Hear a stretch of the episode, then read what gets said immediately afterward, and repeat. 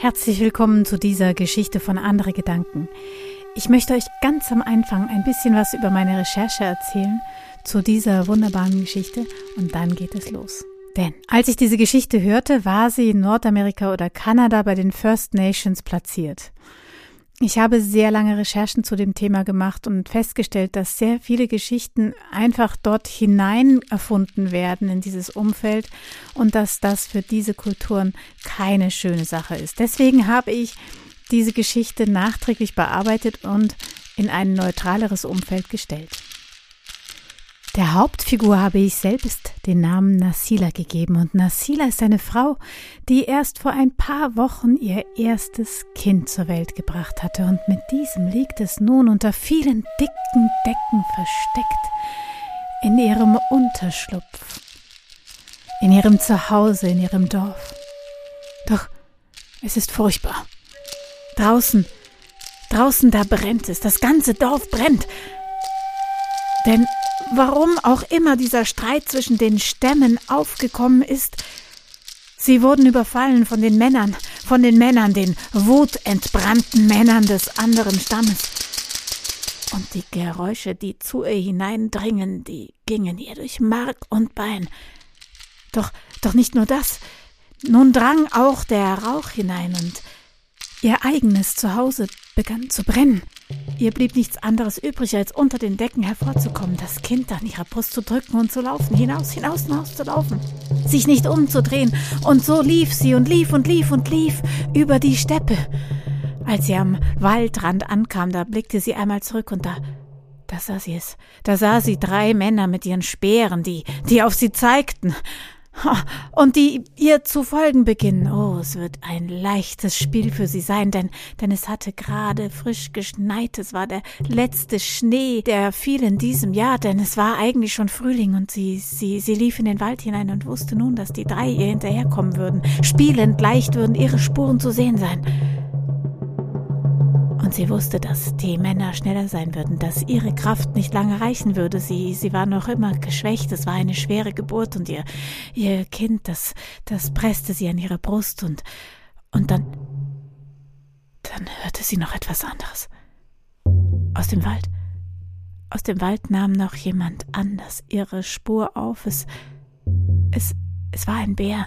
Ein Bär, der gerade hungrig aus seiner Winterhöhle kam und, und sich freuen würde, ein, ein, ein Opfer zu finden, das so leicht und ihr Kind und Sie lief und lief und sie wusste, dass sie verloren war. Sie lief und lief und wusste, dass es nichts brachte, aber was sollte sie anderes tun? Und so lief sie und lief sie und so kam es, wie es kommen musste.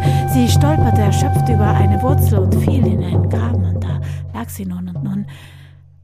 Nun fiel der Schnee über sie, denn sie kam nicht mehr auf ihre Füße, ihre Knöchel, sie waren Sie waren gebrochen, verletzt. Sie wusste nicht, was furchtbarer war. Wenn nun der Bär sie und ihr Kind entdecken würde, oder, oder die Männer, was auch immer ihnen einfallen würde. Und so hörte sie in diesen endlosen Momenten den Schnee fallen. Und sie fühlte ihr Kind und ihren Atem an ihrer Brust. Und dann dann kam der Bär. Die Tatzen kamen mir ganz nah. Der mächtige Schädel, der schaute zu ihr hinunter und der Bär begann zu schnüffeln und sie roch den Atem und und dann dann hörte sie in sich den Bären sprechen.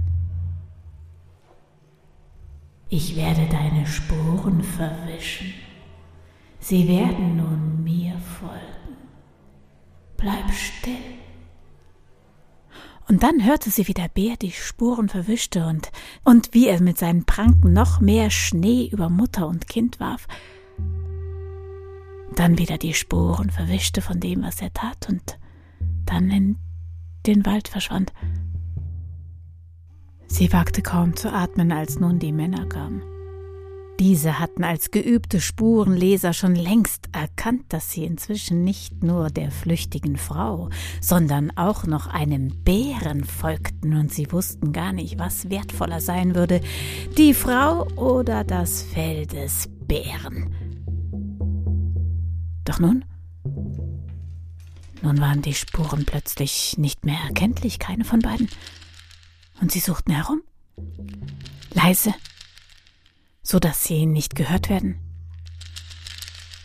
Doch dann fand einer die Spuren des Bären und winkte den anderen herüber, und so schlichen sie davon, dem Bären hinterher.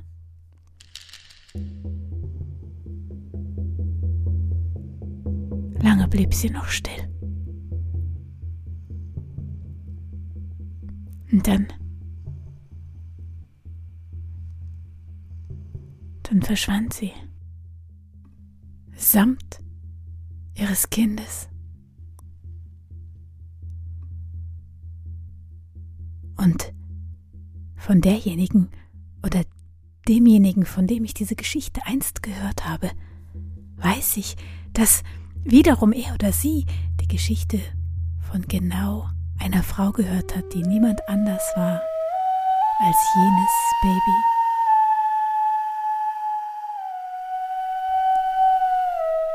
Wie schön, dass ich euch nun auch diese Geschichte erzählen durfte. Und ich sage bis zum nächsten Mal, eure Momo.